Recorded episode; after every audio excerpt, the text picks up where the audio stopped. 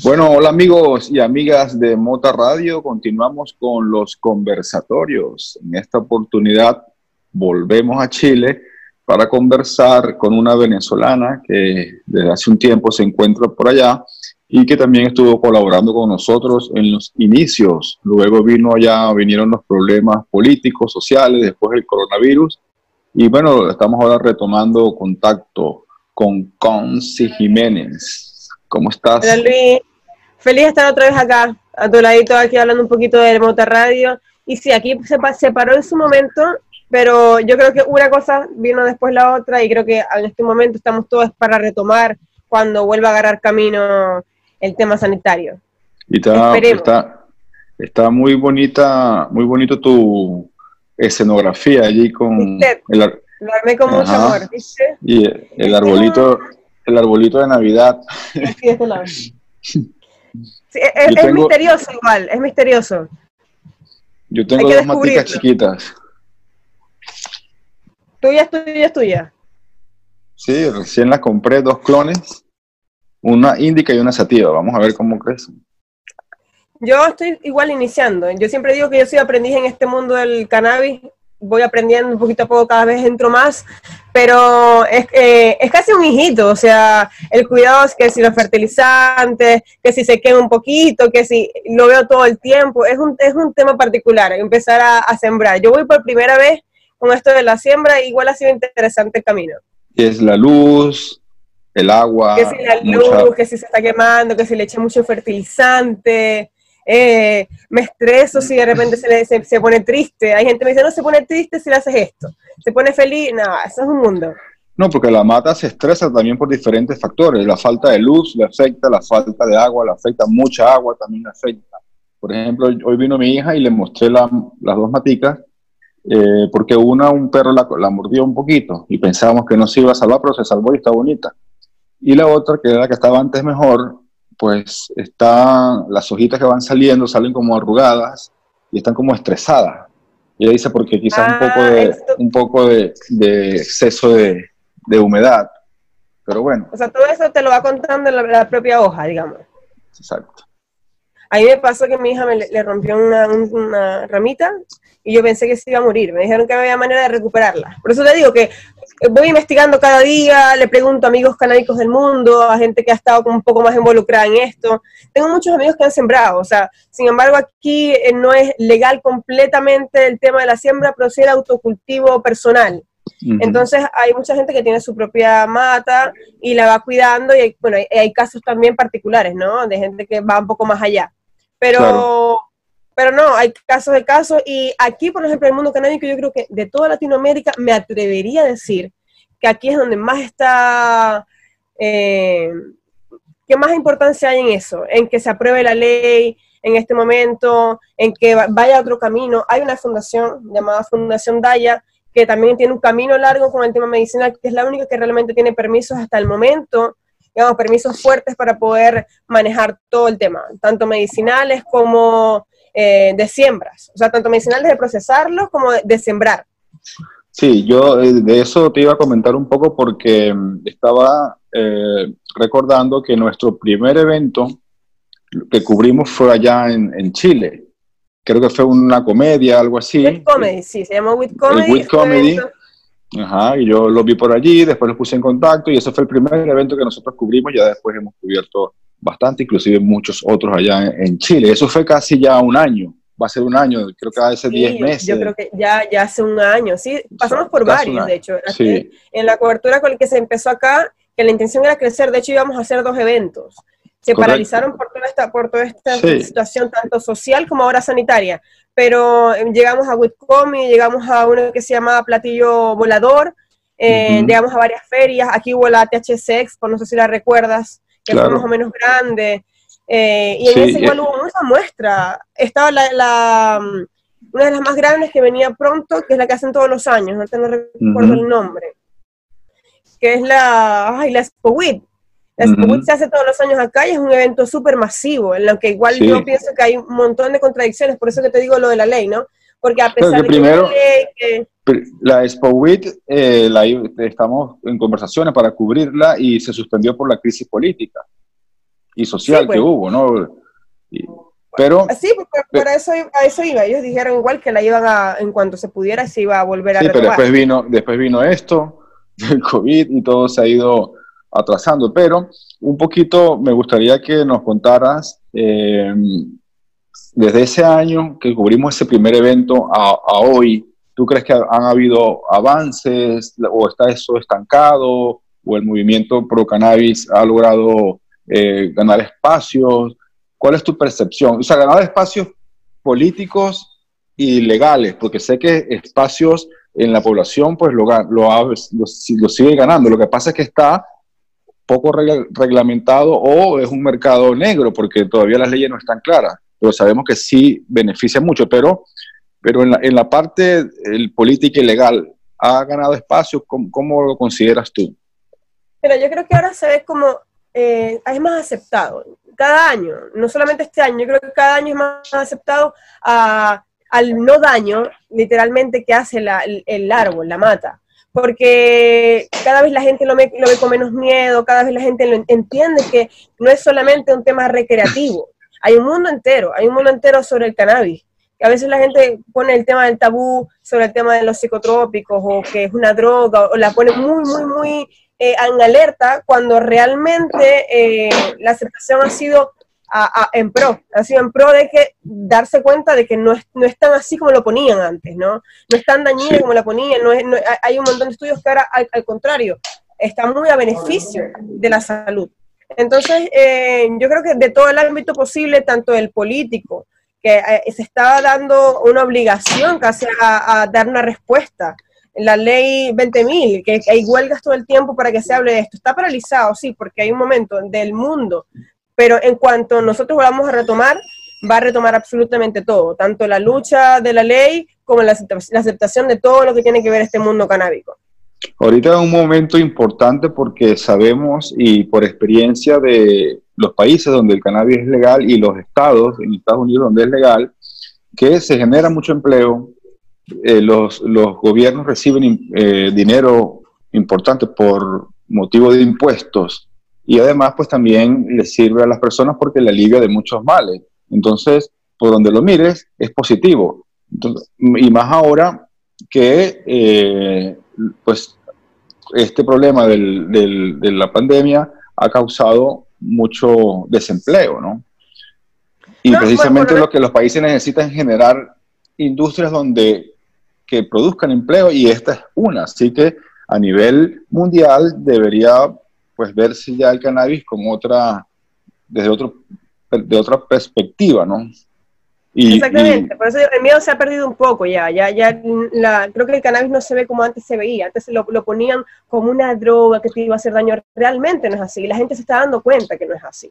Socialmente también, y, a nivel de este entretenimiento, acá hubo muchísimos eventos en este año que en la que se pudo cubrir como otra radio, y la gente buscaba los espacios, pero también había un miedo, y también había gente que actuaba de manera imprudente, porque está, están todas hay que entender que están todos los, están todos los puntos Está la gente que sabe llevar el mensaje del cannabis de una buena manera, que yo creo, yo creo que es el mensaje que damos nosotros como radio y dan todas las instituciones que quieren que se apruebe eh, el cannabis en todo el ámbito y lo hacen con responsabilidad. Y también tenemos esas personas que realmente actúan con imprudencia y eh, agregan otras cosas, sobre todo a los eventos, a, los eventos canábicos. Por ejemplo, hubo un caso acá en Chile muy sonado, este año que se hizo, eh, se cubrieron estos eventos que fue en Concepción, un evento que hicieron unos chicos en la que nos ah, consiguieron cannabis, sí, sí es cierto, pero consiguieron muchas otras cosas. Entonces eso involucró a que se malviera el tema del cannabis y que se malviera la lucha, porque de alguna manera cuando tú estás, estás tratando de luchar por una causa canábica y de alguna manera interfieres y afectas toda la lucha, todo el mundo, haces que la visión o la sombra se se haga más grande, más grande a, lo malo en vez de a lo bueno. Entonces, yo creo que el tema de la prudencia, sobre todo, y, el respeto hacia el cannabis, es lo más importante para quien luche contra, con, esto, con esto de, aprobar la ley. Esta lucha no solamente es eh, quiero lograrlo, sino, sino realmente hacerlo con responsabilidad. Claro, y ayudar a que la gente también, pues, lea y se prepare y, tome una decisión pues con argumentos, ¿no? No solamente con el tabú de que, me dijeron y que dijeron que eso era malo, que fumaba marihuana tal y pascual. Entonces, bueno, yo, yo creo que hacia esos espacios se han ido poco a poco eh, cubriendo y de, y, de hecho, pues Ciudad Cannabis y Mota Radio es parte de eso, para educar en español y orientar a las personas de la mejor manera posible para su relación con el cannabis, ya sea la parte medicinal, terapéutica o recreativa. Hablando de esa parte también, eh, en estos días me comentabas que estuviste conversando con una sexólogo, creo que sobre un tema de, que ya se ha tocado anteriormente y que también allá en Chile ustedes lo habían eh, eh, promovido o también se ha dado cobertura alguna de esas charlas a través de la emisora. Llegamos a estar en un evento que involucraba la comedia y el sexo con el cannabis.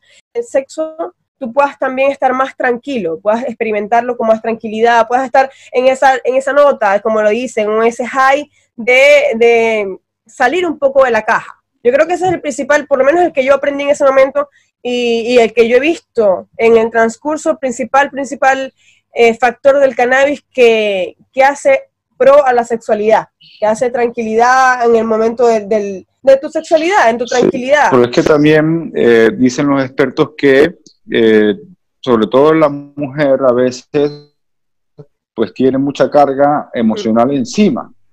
a veces los niños, el, el, llevar la casa o el trabajo, diferentes factores que, que influyen. Y, y entonces a veces el cannabis pues le ayuda no a olvidar los problemas, pero sí a relajarse y entonces tienes, tienes un poquito, eh, estás como más dada para poder pues tener un el sexo con tu pareja o una buena compenetración con la pareja. Y eh, aparte de todo este tema también del sexo, que obviamente vincula mucho a la mujer, pues todo el tema de la marihuana y del cannabis, pues tiene también su, su lógica en cuanto a las plantas o las semillas feminizadas, ¿no? que son las que se deben eh, tomar en cuenta a la hora de uno eh, sembrar si quiere tener eh, el, crecimiento de la planta bajo para que te produzca las flores con THC, porque las, las, semillas macho, las plantas macho no tienen THC y no dan efecto psicoactivo, son las semillas hembras y, las, y por ende las plantas femeninas, feminizadas, ¿no? Que son las que más se compran realmente. Correcto. la razón obvia. Exacto. y, Perdón, el tabú siempre ha sido en general con la marihuana, pero más vinculado porque supuestamente el hombre tenía siempre como más tendencia a fumar marihuana, pero la mujer también ha ganado ciertos espacios y a veces en conversaciones anteriores con otras chicas y también eh, activistas en el tema del cannabis, em, pues sus experiencias hayan sido que en estos congresos, en, estos, en esas charlas y en estas exposiciones, principalmente todos los que atienden y, exponen son hombres. Ver, ver las mujeres eh, pues a veces se extraña, ¿no? Pero poco a poco eso ha ido cambiando y sobre todo que precisamente pues el vínculo entre la marihuana y la mujer es muy amplio. Te sorprendería saber que en ese, en ese evento particular que involucraba la marihuana y el sexo había más mujeres que hombres. En ese evento hubo más mujeres que hombres y en, hubo acá también un evento que se, que se trató sobre sexo y también me impresionó ver la cantidad de mujeres que hombres que habían interesados en el tema. Sabes que yo igual he manejado un poco el, el, tema del rubro de producciones, he tratado también de hablar un poco del tema del sexo en mis producciones, en mis eventos, y yo creo que he visto una relación ahora de la mujer mucho más interesada en, conocer, en poder eh, saber bien e informarse bien antes de decir no, eh, no, no va a pasar o, no me gusta. Hay gente que simplemente dice no me gusta o, simplemente no quiero probarla, no me va a hacer bien, no me va a curar y ni siquiera se atreve a leer, a, investigar. Sí. Entonces yo creo, que, yo creo que ese es el, el llamado. Yo, por ejemplo, tengo amigos que tienen más de 50, 60 años y las esposas todavía no saben que ellos fuman marihuana, tienen que estarse escondiendo, o sea, toda una vida por algo que no le hace daño a, nadie, quizás puede tener una mejor vida en pareja, o sea, se respeta, si la gente no le gusta y tal, está bien, no, se lo va a obligar, pero por lo menos no tiene que estarse escondiendo para fumarse un porro, ¿no? Y en, la casa, tiene que salir, es incómodo, pero bueno, es parte de toda la, la cultura como nos eh, eh, criaron en su momento. Hoy en día, en muchos países, como ya hemos repasado, la marihuana es legal para adultos mayores de edad. Y, aquí en Estados Unidos, en más de, de 10 o 12 estados, es legal recreacional y medicinalmente, y de manera medicinal en 33 estados. Entonces, los, las, las generaciones que están creciendo actualmente, naciendo y creciendo en esta época, eh, no, no, van a crecer con el mismo tabú y rechazo que creció nuestra generación. Entonces va a venir un cambio diferente en cuanto a la visión de esta planta y también pues van a continuar eh, obviamente las investigaciones. Y yo creo que el tratamiento va a ser similar como ocurrió con el alcohol y nuestra generación, que eh, no me gusta, las comparaciones son odiosas y el alcohol pues es diferente porque realmente sí está comprobado que causa el exceso de alcohol, pues causa muchas malas enfermedades, pero también tuvo su lucha por la legalización. Y ya nuestras generaciones crecimos y nacimos con el alcohol legal para mayores de edad. Entonces tuvimos una visión diferente.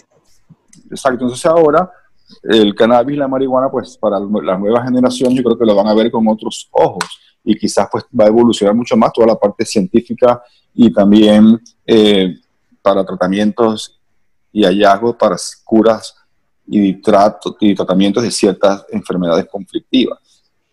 Que por eso te digo que de alguna manera es contradictorio acá en Chile, por lo menos, porque en Chile, claro, está ilegal en muchos aspectos, hay una ley supuesta que te permite tener tu autocultivo, pero en la misma ley tiene muchas contradicciones y también está el tema de que acá tú consigues grow shop, consigues todo para sembrar, eh, desde, no sé, desde el indoor, la semilla, absolutamente todo, fertilizantes, todo, todo, todo, todo te da como una, una comunicación de puedes hacerlo, eh, hay eventos como la Expo Week que igual nos permiten estar en un ambiente canábico, pero eh, también hay muchísima gente que ha estado presa por simplemente eh, fumar marihuana o tener marihuana consigo. Ponte que de repente en unas cantidades muy altas sea, sea un tema legal, pero hemos, hemos visto miles de casos que no es, el, que no es así y aún así se ve de mala manera cuando ha convenido. Entonces yo creo que esa es la contradicción principal de acá de Chile que, hay leyes que te protegen en algunos casos y esas mismas leyes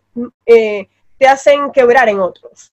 Yo creo que esa es la principal acá, por lo menos, pero creo que vamos en camino a, la legalización y no creo que falte mucho tiempo. Que ahorita el, ojo o el centro sea otro política y socialmente eh, es un hecho. Y quizás eso vaya a trazar el camino de, la legalización del cannabis. Y eso lo tenemos que entender porque hay unas prioridades que políticamente yo creo que se van a asumir pero que la lucha vaya a parar lo dudo y que el tiempo sea mm, corto, eh, yo creo que es más que, más que obvio. Bueno, pues eh, esperemos que así sea, porque realmente eh, cuando estuvimos cubriendo el año pasado todos esos eventos se veía una, una creciente, un creciente interés por el cannabis y sus diferentes formas, ¿no? Aceite, flores, semillas, como tú decías, luz, o sea, es una industria helados, llegué a probar helados exquisitos en, los eventos, llegué a probar de todo. Mira, llegué a probar cannabis en todos sus, en todos sus formatos, realmente. Y me alegra decir, no es que en, en todos los eventos pase, pero me alegra decir que por lo menos en todos los eventos que fui, que igual fueron bastantes, no hubo ningún tema. digamos, como, como la comparación que se hace con el alcohol en los eventos donde hay alcohol generalmente hay por lo menos un borracho, seamos sinceros, hay por lo menos un tema de, ahí, eh, trataban de, en todos los eventos, de dar una comunicación de igual de prevención, de tengan cuidado, eh, y no hubo, no hubo temas mayores realmente en, los eventos que yo fui. Yo creo que el público acá, canábico, que está asistiendo a este tipo de eventos, ya está bastante informado. Ahí es que tratar de informar a la gente que no sabe, no, no para que fume o no fume, simplemente para que haya información y que no, no denigra al que lo hace, al que, tiene al que fuma. Claro, orientarlos bien para que tomen su decisión en el momento que lo, que lo quieran con personas de su confianza y que lo precisamente lo encaminen de una manera eh, pues que comience de menos a más y vaya tomando conciencia de su propia dosificación. Entonces, bueno. Conozco gente que está a favor de la legalización y no tiene nada, ningún tipo de relación no fuman, no siembran, no tienen ningún tipo de, relación directa con el cannabis, pero aún así está en pro, porque es que no, es un tema solo de, gustos, es un tema de realidades. Hay, hay estudios, hemos, hemos, tenido un, camino igual fuerte en el cannabis, en el que, eh, a ver, comparado con el alcohol, es así.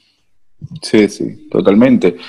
Bueno, Consis, el tiempo se nos ha terminado por el día de hoy, pero vamos a ver si en un futuro cercano volvemos a hacer otra, otro contacto para que nos siga contando cómo va la evolución de este tema canábico ahí en Chile y si ya pues se ve que se están retomando nuevamente la normalidad después que se cumpla pues la etapa de, confinamiento para, para combatir el, COVID-19, pues se, se comiencen a, retomar los, los, eventos y estaremos, si es posible, dándole cobertura.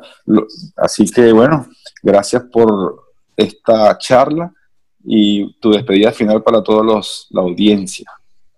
Amén. Sí, igual, con todo el gusto del mundo, Luis. Yo encantada de la vida de acompañarte, de hablar un poquito más del tema. Aquí, igual, en cuarentena, encerrados, pero haciendo lo que nos gusta, a pesar de todo. Yo estoy como, como todos en cuarentena, chaleco arriba y pijama abajo. Pero, pero ahí vamos, feliz de, poder compartir contigo cualquier oportunidad. Y acá de volver a retomarlo, por supuesto, de volver a ir a eventos, de volver a ver cómo va avanzando y de acompañar al, camino de la legalización. Ojalá pronto.